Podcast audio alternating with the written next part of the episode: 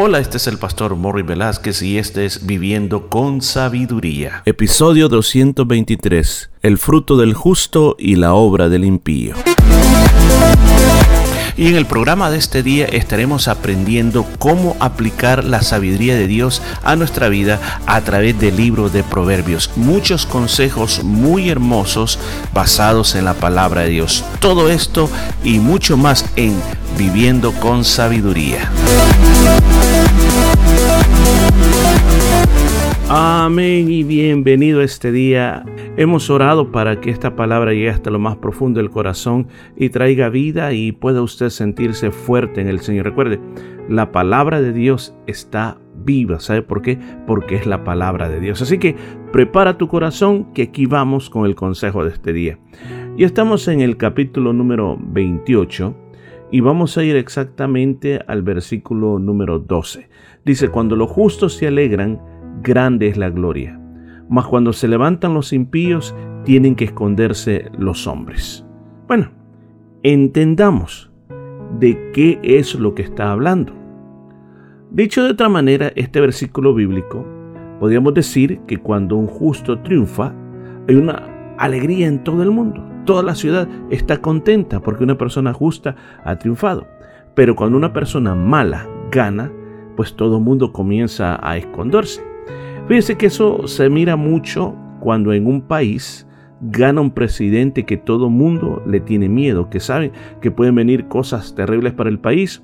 La mayoría de personas que pueden agarran sus maletas y se van de ese país. Lo vimos hace algún tiempo en los Estados Unidos, cuando muchas personas este, no querían ese presidente, comenzaron a emigrar para otros países. Por el contrario, cuando hay un gobierno que a todo mundo le gusta y que mire que el país está prosperando, sucede lo contrario. Todo el mundo quiere ir a vivirse de nuevo a ese país. Pero ¿cuál es el gran mensaje que aquí está dando? El gran mensaje que yo creo que el Espíritu Santo quiere que tú tomes en tu corazón es las obras del justo y las obras del impío. Recuerda, aquí hay un gran, un gran contraste.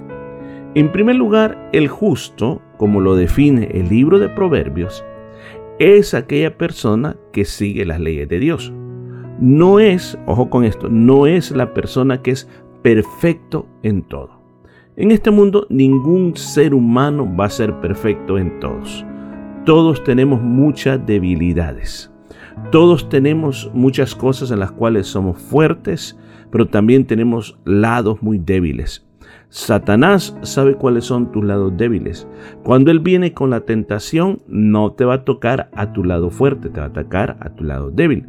Si por ejemplo tú nunca has hecho drogas, no te va a venir a ofrecer drogas porque sabe de que esa no es ninguna debilidad para ti. Pero si tu debilidad, por ejemplo, es ser una persona soberbia, una persona orgullosa, pues por ese lado te va a atacar. Es solamente un ejemplo que le pongo. Entonces, Satanás conoce nuestros puntos débiles. Ahora, entonces podemos decir que una persona justa no es una persona que es perfecta en todo lo que hace. Déjeme explicarle algo más, y aquí voy a añadir la palabra santidad. Santidad quiere decir alguien que es dedicado totalmente a Dios, alguien que ha sido eh, tomado por Dios y vive para Dios. Ahora, la palabra santidad en su, en su significado original quiere, quiere decir ser apartado o separado para Dios. El Señor dijo, sed santos como yo soy santos. ¿Sabe usted que la santidad es un proceso? La santidad no es que desde el momento que aceptamos a Cristo Jesús hemos quedado santos y ya no vamos a volver a pecar jamás, en ninguna manera todos volvemos a pecar de una o de otra manera. ¿En qué aspecto somos santos? En primer lugar, el aspecto es con respecto a tu relación con Dios. Antes tú estabas muerto en pecados. Desde que vino la gracia salvadora, estás vivo para Cristo. Entonces tú tienes ahora todo el camino abierto para acercarte al Padre Celestial. Entonces, lo que el Señor perfecciona es esa santidad relacional. Luego entra la santidad progresiva, la cual es, según vas en el camino cristiano, tú te vas fortaleciendo, vas entendiendo lo que dice la Biblia, lo estás tratando de hacer, el enemigo te bota, te vuelves a parar y tratas de seguir lo que el Señor te está diciendo. Entonces, tú vas progresando en tu vida de santidad. Y por último, ¿cuál es la última etapa? La santidad perfecta. ¿Cuándo la vamos a lograr? Cuando dejemos este cuerpo y pasemos a la eternidad. Entonces usted mira el progreso. Entonces igual, así es en cuanto el justo. El justo, escúchame bien, es justificado desde el momento que recibe a Cristo. Es declarado inocente. Esa es la palabra que, la que quiere decir la palabra justo. Totalmente inocente. Luego eh, comienza a caminar el camino de la justicia. Lee lo que el Señor requiere. Escucha lee, ora y comienza a caminar esa vida de justicia.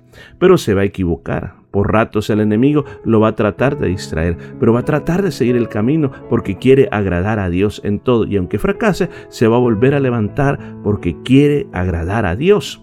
¿Cuándo realmente va a alcanzar eh, la justicia perfecta? O sea, sin pecados, sin ningún error. Bueno, cuando se muera, cuando llegue al cielo. Entonces, aquí vemos que cuando una de este tipo de personas que hemos descubierto, en los cuales está en paz con Dios, Dios está trabajando dentro de su vida, cuando esta persona camina ese camino, déjeme decirle algo, sus obras van a ser obras de justicia.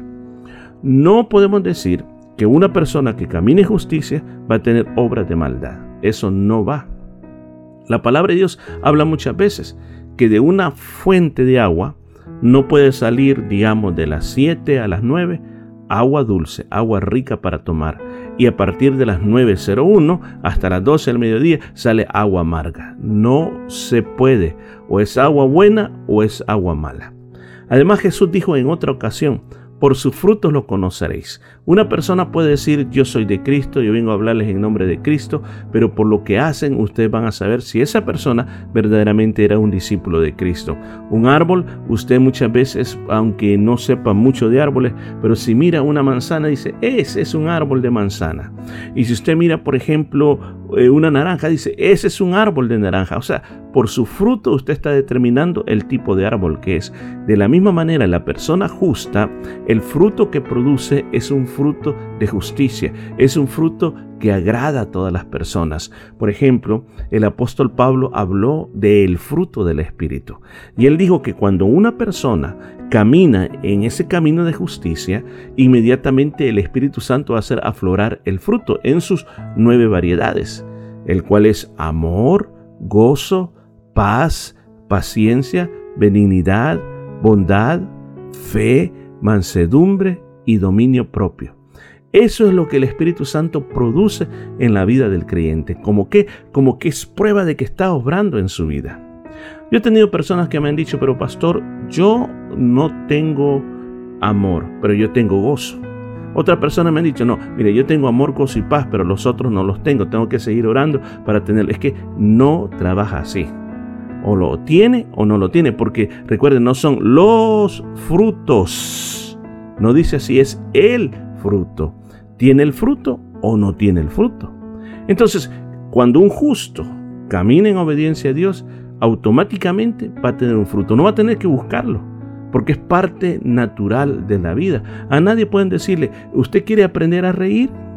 ¿Usted quiere aprender a llorar? No, no necesitamos aprenderlo es parte natural de nuestra vida. Así es también con respecto al fruto del Espíritu. Es algo que se va a comenzar a dar como resultado de que yo tengo una comunión con Dios. Cuando yo tengo una comunión con Dios, yo aprendo a conocer más al Señor, el Señor se revela más a mi vida. Ahora, eso afecta a las personas. ¿A cuáles niveles? Va a afectar a mi familia las personas que están cerquita de mí van a ver el cambio, van a ver qué bueno es tener un papá justo, qué bueno es tener un hermano justo, un tío justo. La familia se va a alegrar por mi estilo de vida. ¿Quiénes más? mis compañeros de trabajo, mi prójimo, o sea, compañeros de trabajo, tan vecinos o cuando yo salga afuera van a ver que yo soy una persona digna de confiar, que yo soy una persona diferente, que yo tengo algo totalmente especial. ¿Y a dónde más? En la iglesia. En la iglesia vamos a nosotros a, dar lo que nosotros tenemos. No simplemente vamos a tratar de ser lo que no somos, no, va a ser parte de nuestra vida tener el gozo del Señor, va a ser parte de nuestra vida ser personas benignas, va a ser parte de nuestra vida ser personas con dominio propio. ¿Por qué? Porque el Señor está operando dentro de nosotros. Hablemos del impío. Cuando dice, cuando el impío reina, cuando el impío se levanta, hay que esconderse. ¿Por qué? El libro de Proverbios dice que el impío es una persona que dice, yo no necesito a Dios. Yo tengo mi propia manera de pensar, yo me dirijo por mis pensamientos y al contrario, voy a estar en contra de aquellos que apoyan a Dios. En otras palabras dirá, mi mayor enemigo es el justo. Voy a tratar de combatirlo, voy a tratar de reírme de él, voy a tratar de que la gente no siga ese camino de justicia. Entonces, el impío simplemente ha decidido ignorar a Dios. Por ejemplo, en el libro de Romanos capítulo 1, el apóstol Pablo, habla de por qué los problemas que existen en el mundo. Porque el mundo ha descendido en, idolatría, en perversión moral y totalmente un caos en todo el aspecto, hasta confusión de identidad de género. Todo eso está contenido en Romanos capítulo 1. ¿De dónde comienza? Porque dice, porque ellos, creyéndose sabios, se convirtieron en necios. Ese es un impío, un impío es un necio. ¿Y qué hace el necio? Ellos dicen, ok, ignoro los pensamientos de Dios. Entonces, como dice, como ignoraron a Dios, Dios les dejó a sus propias locuras. Dios los dejó, ok, sigan creyendo eso allá ustedes. ¿Y qué dice? Comenzaron a hacer imágenes de todo. Imágenes de animales, imágenes de hombres, imágenes de las cosas que están en el cielo. Así pensaron ellos que esa era la manera correcta. Y aún más dice, en su vida personal se encendieron en pasiones, hombre contra hombre con hombre y mujer con mujer. O sea, claramente la Biblia dice, el problema es porque hemos dejado la ley de Dios. El problema es que nosotros, el ser humano, no quiere admitir que es un pecador, no quiere admitir que necesita a Dios. Piensa que porque mi abuelo nació en una iglesia y todo el tiempo por tradición nuestra familia ha seguido esa religión, entonces yo automáticamente soy una persona buena. Eso no es así. Dice la palabra, por cuantos todos pecaron, están destituidos de la gloria de Dios. Todo ser humano, yo quien les estoy hablando, la, verdad que hemos, hemos estado y somos pecadores, perdonados por la sangre de Cristo. Un día sentimos el deseo, sentimos la convicción, la nube de gracia nos alcanzó y nos dijo, hey, necesitas pedirle perdón al Señor por tus pecados, necesitas comenzar de nuevo una vez más. E hicimos ese voto con el Señor y el Señor nos selló con, con el Sagrado Espíritu Santo para, para poder continuar adelante en la vida. Ahora, así como el anterior también tiene el fruto, escuche, tenía un fruto, este también tiene un fruto, pero este es un fruto de maldad, este es un fruto de destrucción. Eh, siempre en el libro de Gálatas también se dice que esto se le llama las obras de la carne. Entonces dentro de eso hay pleitos, celos, iras, contiendas, perversiones sexuales, perversiones morales. Eh, es algo tremendo, feo que viene sobre aquellas personas dentro de los círculos que le acompañan. Por ejemplo, su familia va a ser bien afectada, sus amigos en su trabajo van, van a ser afectadas aún más. Escúchame, hay muchos que llegan a una iglesia y no se convierten de verdad y siguen viviendo vidas impías. Entonces la iglesia es afectada por las personas impías. Pero la palabra de Dios dice que los malos no se levantarán en la congregación de los justos. Dios les amarrará las manos, Dios sacará a esas personas de su pueblo porque sabe que Dios tiene algo preparado para nosotros. Mire todo lo que el Espíritu Santo nos regaló este día en este verso tan precioso. Así que vamos a continuar el día de mañana con más de esta vida de sabiduría. Y esto fue todo por este día. Nos escuchamos el día de mañana.